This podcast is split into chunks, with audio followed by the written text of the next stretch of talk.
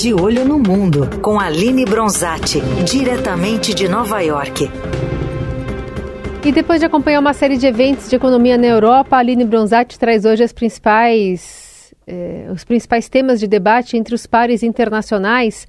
Tudo bem, Aline? Bom dia. Bom dia, Carol. Bom dia, ouvintes. Infelizmente não estou ao vivo com vocês hoje, mas é por um bom motivo. Eu estou voltando aí para casa depois de quase 10 dias na Suíça, passando por Zurique, Davos e fechando aí a rota em Basileia, cobrindo os grandes temas econômicos globais e também que influenciam aí o Brasil.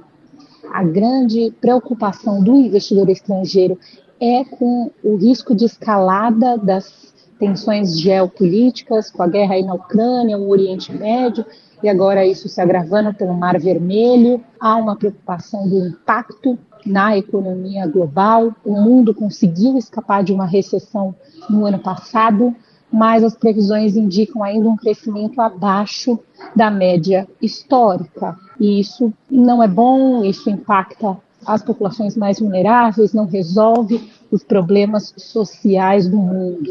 Na macroeconomia, a grande preocupação é com o fiscal. A leitura é de que os países desenvolvidos não vão conseguir fazer um aperto de contas nesse ano, em especial os Estados Unidos, que tem ainda mais atenções em 2024 por conta da corrida eleitoral. Eu conversei com economistas estrangeiros e também de bancos no Brasil, que estiveram aqui na Suíça nos últimos dias, e a leitura é de que, independente de quem vença as eleições americanas, considerando aí os dois mais bem colocados candidatos que estão disputando a candidatura à presidência, o atual presidente Joe Biden como o ex-presidente Donald Trump, nenhum dos dois fará um ajuste fiscal por razões diferentes, seja o Biden gastando mais e o Trump cortando impostos. Agora, quando a gente fala de fiscal, é difícil não mencionar o Brasil.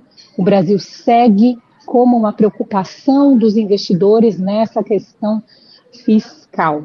Como a gente já abordou bastante, o ministro da Fazenda, Fernando Haddad, não compareceu aqui ao Fórum Econômico Mundial que aconteceu em Davos na semana passada, acabou frustrando os espectadores. A leitura foi de que ele deixou de colher frutos que ele até conquistou, que ele mais venceu batalhas do que perdeu, mas também sobrou espaço para falar de fiscal, que é o grande ponto de atenção. A principal dúvida que ronda a cabeça dos investidores estrangeiros e também dos locais, é bom pontuar, é quando o governo vai aí mudar a meta de déficit primário para este ano. O governo prometeu déficit primário zero, mas não vai conseguir entregar isso. Eu conversei com um economista-chefe do Itaú Unibanco, Mário Mesquita, ele vê essa mudança em março mais alerta. Quanto mais tempo o governo demorar para mudar a meta, melhor será o resultado final. Então, o recado dele é: Haddad, siga lutando. Para a Mesquita, se essa mudança de meta vier para um déficit primário acima de 1%, vai acender já a lanterna amarela no mercado.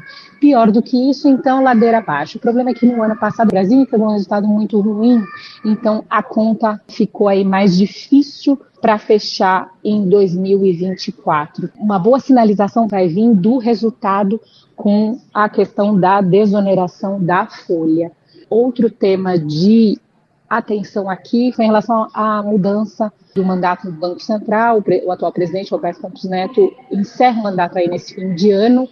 E aí você tem uma preocupação com quem será o novo presidente, qual perfil terá, qual o compromisso que ele vai ter com a inflação, com a política monetária. E aí eu conversei com banqueiros, como o presidente do Conselho do Bradesco Luiz Carlos Trabucato, com o presidente do Itaú, Milton Maluí, presidente da Febraban, e todos num consenso de que tem que priorizar por um perfil técnico para o Banco Central e que leve aí adiante a autonomia do Banco Central.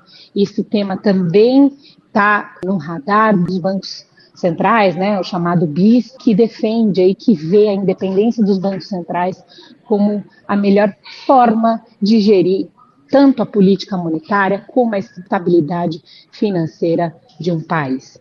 Esses foram os principais pontos. Na semana que vem eu estou de volta. Bom dia para vocês.